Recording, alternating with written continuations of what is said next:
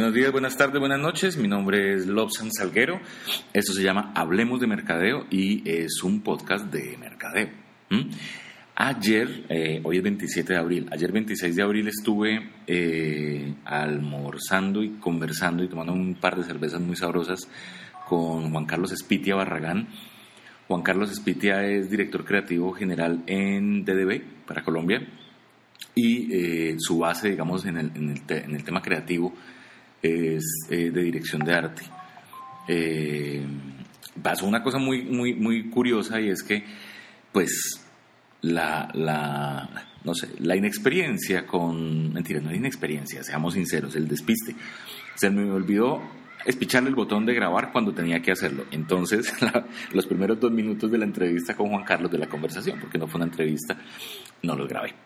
No le dije porque me dio física vergüenza que se diera cuenta de la clase de ñoño que tenía al lado tomando cerveza y pues para no cortar la conversación.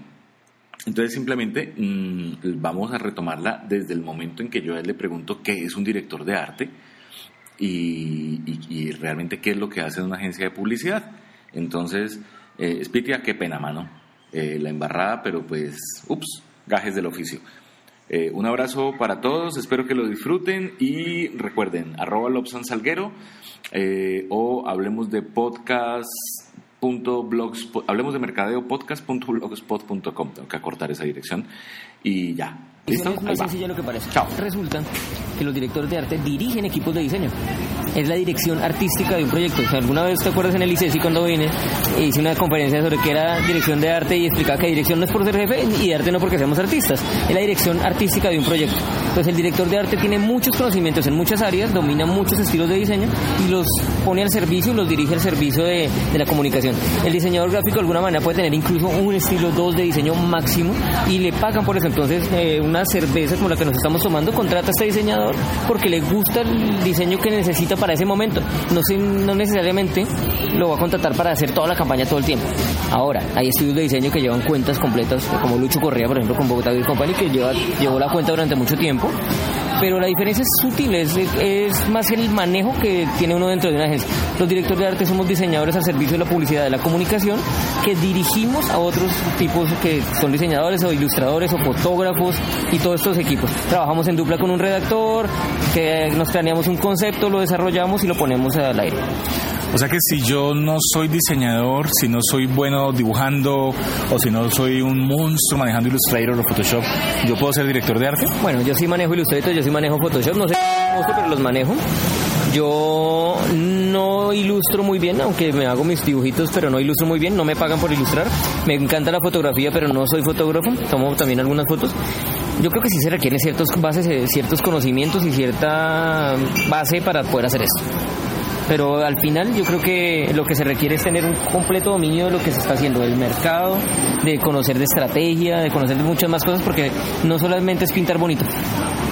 O sea que el director de arte realmente es un estratega, más que un artista. Sí, claro, porque es que el diseño está más pegado al arte, o sea, yo como diseñador puedo tener un estilo y casi que hacer unos cuadros preciosísimos y si la gente los entendió bien y si no también, que eso es el arte. Eso es el arte. El arte es una síntesis conceptual y que al que le logró conectar se conecta y al que no le logró dice que es eso. Pero eso no es, eh, esto no es así. El diseñador tiene ya unas exclusiones más específicas de comunicación, obviamente, y el director de arte sí que se tiene que ceñir a lo que son las marcas. O sea, nosotros si tenemos una marca, yo he escuchado directores de arte diciendo, pues que a mí no me gusta la tipografía, el color, oye, es el ADN de esta marca, son los valores de esa marca, que no te gusten, lo siento mucho, haz con eso magia y conviértelo en algo bonito. Ok, pero bonito o rentable. Las dos, es que la belleza vende la belleza vende. Y cuando uno ve, por ejemplo, las campañas, no sé, ¿te acuerdas lo que hacía Diesel en algún momento que era súper agresivo, que mostraba escenas que para ese momento, para, no sé, los comienzos del 2000, que eran escenas o muy sexuales, o de gente atropellada en la calle, o de peleas, o de tipo de cosas? pues allí la belleza realmente está en, eso, en, en, lo grotesco, o es que lo grotesco es otra forma de belleza. No, no lo llamemos como belleza entonces, llamémoslo estética. Porque es que yo creo que belleza lo tiende uno a pensar que belleza es bonito. Y estética, creo que hay estética de lo grotesco, hay estética de lo absurdo, hay estética de lo preciosista, hay estética de lo normal, de lo natural. Entonces yo lo llamaría estética, todo tiene que tener cierto grado de estética. Yo creo que nadie está en contra de que algo sea estético, de que algo sea agradable. Puede que no haya una mujer bonita, pero se sabe vestir del putas y uno le parece chévere charlar con esa mujer porque además tiene en su cerebro muchas cosas. Además también puede ser un viejo non y le va a parecer todavía mejor. Entonces yo creo que nadie va en contra de la estética, eso es una mentira. Uno puede ser así chiquito y feo como yo, pero alguna, algún encanto tiene que tener. Ok, y, digamos que la gente que está en este momento trabajando en diseño, 100% que está conectado a unos audífonos o eh, anclado en su casa boleando mouse, dice, oiga, pero yo realmente quiero ser director de arte más adelante, yo no quiero seguir boleando únicamente Illustrator. ¿Cuál sería el paso a seguir? Si está en su casa y tiene clientes, siga. si está en su casa y no tiene clientes, aprenda, trabaje, haga un book, descréstenos en, nuestros trabajos con un book que llegue. Les voy a contar una anécdota rapidísima de una chica a la que la última contratación que hice tiene 21 años, se acaba de graduar hace un mes. Un día llego a la agencia y me dice la directora de producción, oye, te dejé una hoja de vida en tu escritorio. Uno que piensa cuando le dicen eso, que le dejaron una Minerva 1004 azul horrible, mal diligencia porque me ha pasado. Y yo voy desconfiado, le digo, oye, muchas gracias, siendo cortés. Y hay una caja de madera, tamaño media carta para que me entiendan, con una tapita. La caja se abre y dentro hay tres folletos divinos, bien impresos. Uno dice, esta soy yo, uno, otro dice, esta es mi trabajo de ilustración, este es mi trabajo web. Y todo es bonito. ¿Qué hago? Llamarla. La llamo y le digo, no tengo nada para ti, pero te quiero contratar. Me dice, maravilloso, conozcámonos. Viene a la agencia, la conozco. Una chica sencilla, muy bonita, con muy buen trabajo. Le digo, me encantó tu trabajo, que hice conocerte, te felicito por presentar tu es que cuando hoy en día es Behance, cuando hoy en día es USB, virtualidad, VR, no sé qué. No, esto es un book impreso. ¿Y qué hago? Le digo, apenas tengo la oportunidad te voy a enganchar. ¿Y qué hice? Apenas tuve oportunidad la enganché. Ah, pero está muy bien. Está muy bien, o sea que hay que venderse desde el principio, porque si no nos jodimos. Todos somos marcas, todos somos una imagen al final, ¿no? Entonces la marca personal es importantísima.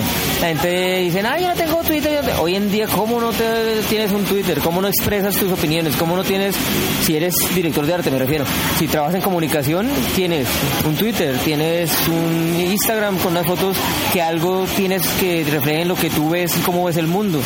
Eh, tienes un LinkedIn donde tienes actualizado tu hoja de vida para saber quién eres y qué has hecho. Entonces, las herramientas están, eh, el trabajo es el que hay que hacer. Ok. Pues don Espitia, muchísimas gracias. Eh, hace mucho rato que quería que tuviéramos a Juan Carlos Espitia aquí en el blog de Hablemos de Mercadeo. Espero que, tengamos más cervezas para hablar. Eh, el partido ya comenzó. Yo creo que ya gana, no, gol, no, no hay gol todavía, no, pero ya van tres minutos del partido.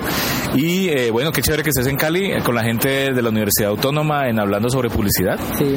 Y eh, hablando de la paz, ¿no? Estuvieron hablando de la paz. Hablando de la paz, ahí pudimos dar una charla que se llamó No hablemos más de paz y se centraba en los hechos de paz que podemos hacer desde lo que hacemos todos los días. Es que la paz se construye desde adentro, ¿cierto? La, la paz, de nuevo, la paz no es un papel que firman en La Habana, la paz la hacemos todos cuando no nos adelantamos donde no toque, cuando no hacemos eh, la fila que no es, cuando no somos aviones, todo eso es paz, todo eso contribuye a la paz. Sí, porque es como creer que, que el amor florece porque firmas el papel del matrimonio. Sí, no, no, no, y si no construyes eso todos los días, si no construyes con un pensamiento, con, un, con propuestas, pues no llegamos a ningún lado. Está muy bien, está muy bien, chévere. Muchas gracias, muchas gracias hermano. Eh, vamos a escuchar para cierre nuevamente al amigo Bowie con Let's Dance. Esto fue Hablemos de Mercadeo. Mi nombre es Lobsan Salguero. Recuerden que eh, pueden bajar la aplicación Spreaker y allí buscan el, podcast o pueden eh, encontrarnos en Twitter que es arroba Lobsan Salguero y Spitia. ¿El tuyo cómo es? Arroba Spitia73. En número, ¿verdad? En número, sí. Spitia73 con E al, al, principio. Les recomiendo un retweet a mi tweet fijado, por favor. Se van a dar cuenta por qué. Ok, chévere. Muchísimas gracias y bueno, nada, esto fue eh, Hablemos de Mercadeo y nos fuimos. Chao.